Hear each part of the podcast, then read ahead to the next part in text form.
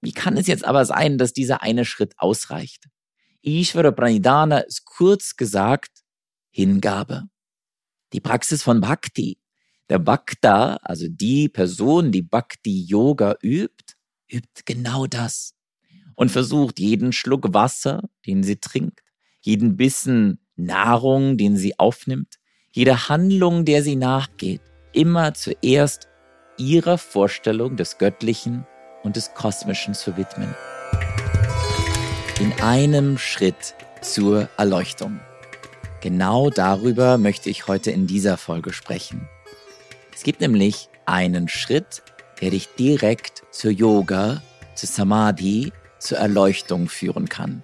Was sich erstmal wie ein billiger Verkaufstrick anhört oder einfach nur eine Clickbait-Headline, basiert absolut auf Yogaschriften, auf einer relativ alten Yogaschrift sogar, nämlich auf dem Yoga Sutra von Patanjali.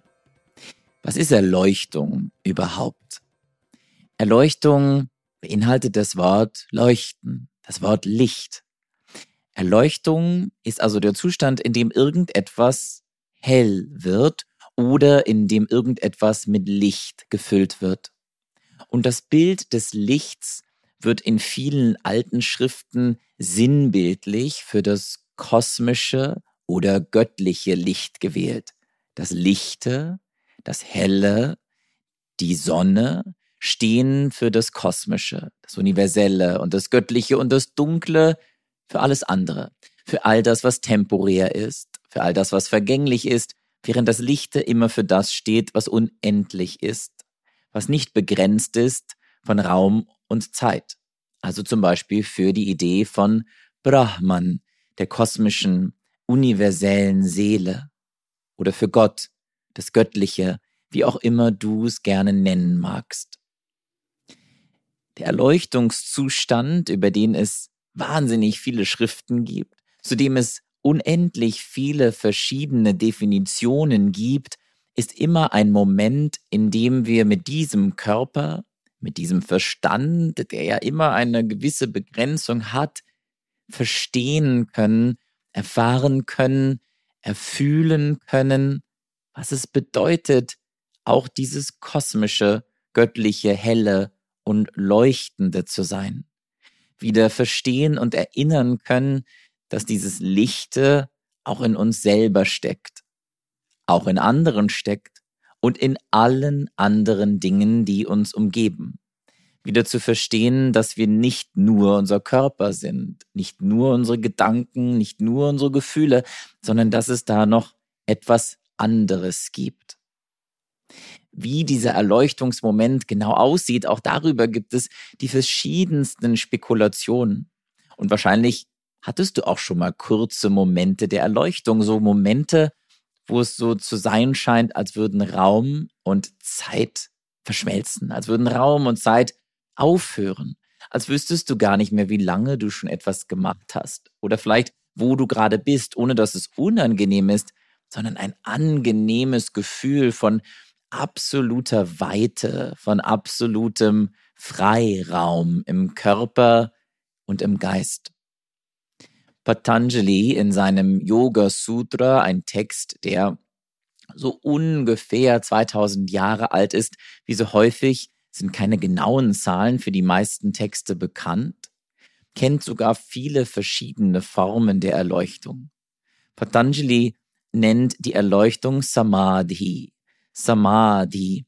Sam, a, dhi. Die bedeutet etwas zusammen etwas zu bringen, etwas zu stellen, etwas zu machen, könnten wir fast schon sagen.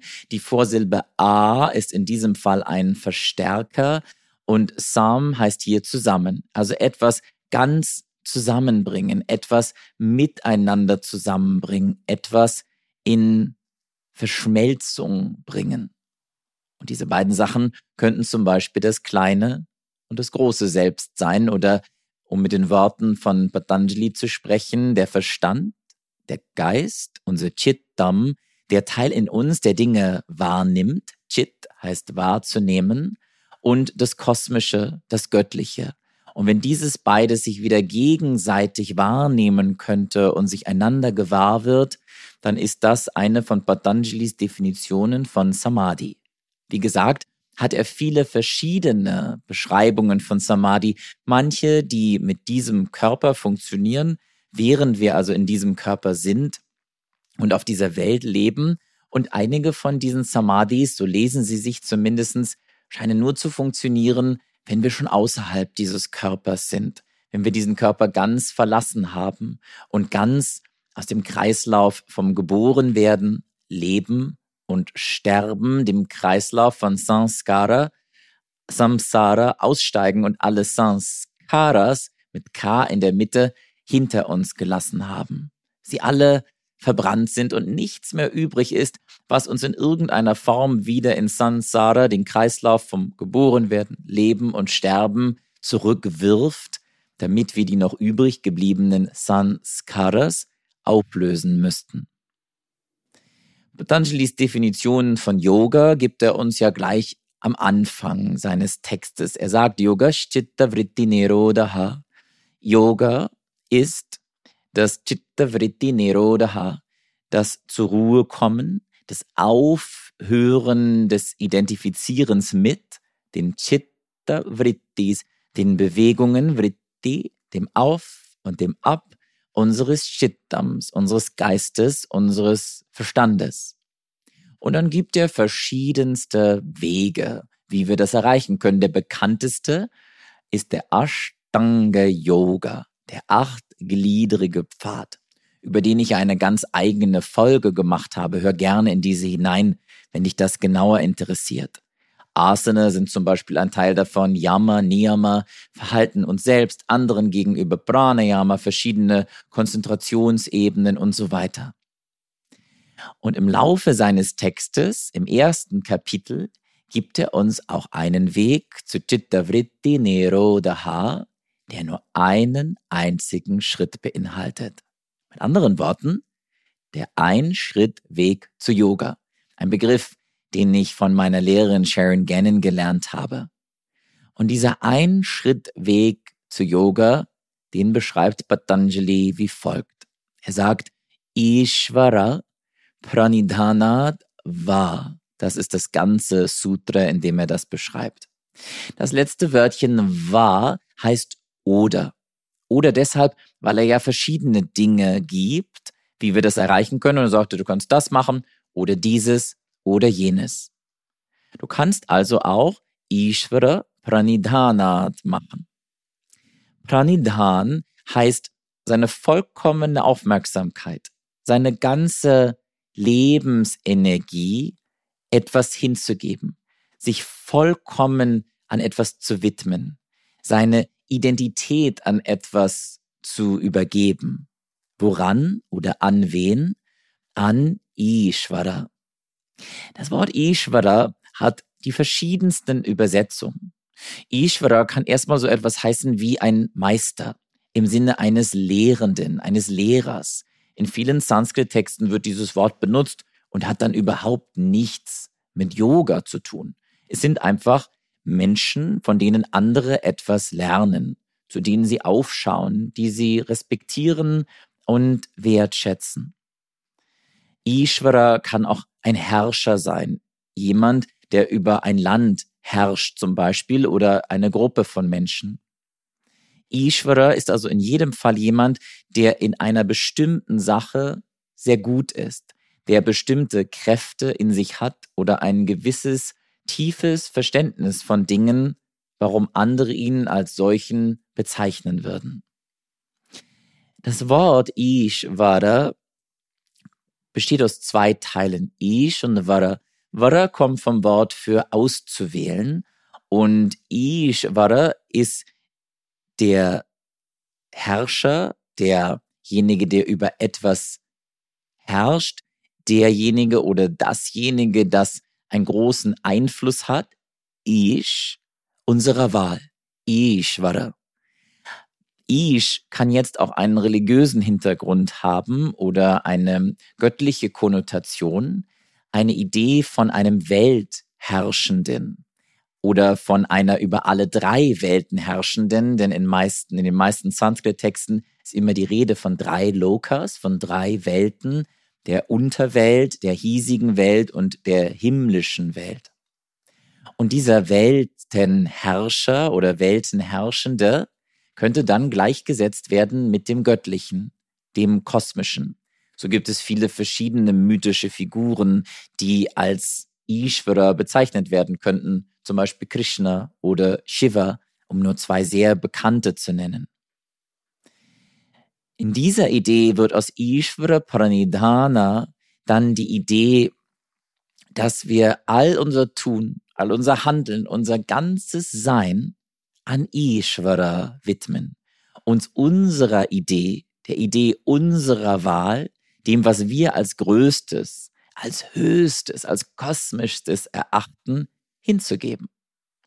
Wenn diese Idee zum Beispiel Krishna für dich ist, als Beispiel, dann wäre die Hingabe an Krishna eine Praxis von Ishvara Pranidhana. Und diese Praxis in einem Schritt, so sagt Patanjali, euch nichts anderes mehr machen. Keine Asana mehr üben, nicht mehr zu meditieren, keine Atemübungen mehr zu machen, uns keine Sorgen mehr über Yamas und Niyamas machen. Dieser eine einzige Schritt könnte uns zu Yoga führen, wie ihn Patanjali beschreibt. Dieser Schritt von Ishvara Pranidhana scheint Patanjali auch so wichtig zu sein, dass er ihn gleich mehrfach in seinem Text erwähnt. Zum Beispiel als Teil seines Drei-Schritte-Plans im zweiten Kapitel, seinem sogenannten Kriya Yoga. Auch da nennt er nochmal Ishvara Pranidhana neben der Praxis von Tapa, Disziplin, Selbstdisziplin, und zwar Dhyaya, dem Selbststudium. Und diese drei, inklusive Ishvara Pranidhana, wiederholt er dann nochmal im achtgliedrigen Pfad. Ishvara Pranidhana ist eines der fünf Neyamas, eines der fünf Verhaltenstipps im Verhalten uns selbst gegenüber. Wie kann es jetzt aber sein, dass dieser eine Schritt ausreicht?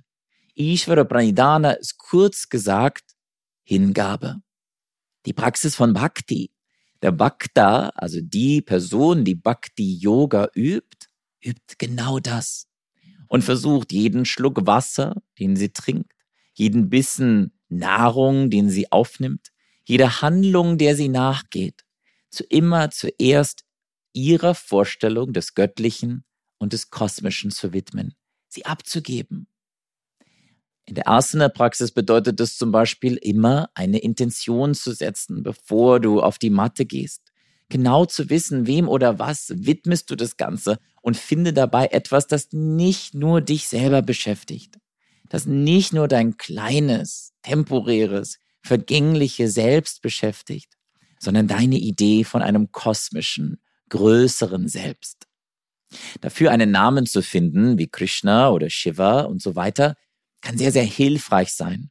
Denn Ishvara ist keine bestimmte Gottheit, ist keine bestimmte kosmische Figur, sondern es ist eine Art Platzhalter, die wir dann füllen können mit unserer Idee.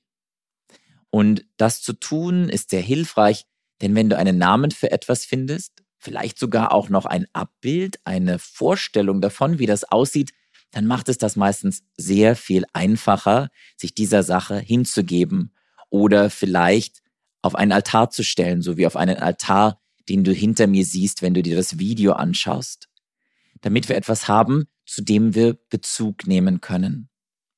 Ishvara Pranidhana kann also interpretiert werden als die Praxis von Bhakti Yoga. Und Bhakti, Hingabe ans Göttliche, können wir wirklich in jeder Praxis einbauen, ganz egal in welcher. Und laut Patanjali könnte das unser direkter Weg zur Erleuchtung sein. Als kleiner Zusatz, in manchen Interpretationen des Sutras wird das etwas anders gesehen und Ishvara wirklich in seiner älteren Bedeutung als Lehrer, als Meister. Also die Hingabe vielleicht auch an Guru, an die Person, an die Wesen, die wir als Guru in unserem Leben haben, die wir als Entferner der Dunkelheit ansehen. Wenn dich das Konzept von Guru interessiert, dann hör gerne mal in meine Podcast-Folge rein, in der ich über Guru spreche und warum ich glaube, dass das ein sehr, sehr wichtiges Konzept ist. Und vielleicht ist Guru und das kosmische Selbst ja auch gar nicht voneinander unterschiedlich. Denn ein Teil der Guru-Praxis des Guru Yoga ist es ja, das Göttliche, das Kosmische in einer anderen Person zu sehen, die wir dann als Guru bezeichnen.